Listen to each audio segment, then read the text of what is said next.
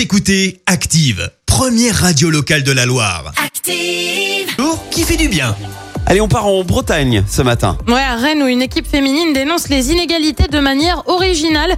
Dimanche dernier, à un jour de la journée internationale des droits des femmes, l'équipe féminine de Bréquigny s'est entraînée en culotte. Le but, montrer la différence de traitement avec les équipes masculines qui reçoivent un équipement complet en Coupe de France quand elles doivent se contenter d'un simple maillot. Les joueuses ont donc ressorti une relique reçue lors de l'édition 2018-2019 euh, pour se mettre en scène dans une tenue minimaliste avec derrière un autre message. Euh, Selon Manon, l'une des joueuses, je cite, les équipes masculines peuvent reprendre les matchs dans trois divisions, nous une seule, alors que notre division 2 est au niveau national. C'est vraiment dommage. Les instances disent OK pour les gars, non pour les filles. Euh, Quel que soit le contexte, les inégalités restent. Interpellée par le buzz de l'affaire, la Fédération française de foot a indiqué euh, qu'elle allait étudier la question des dotations aux équipes féminines pour la prochaine saison.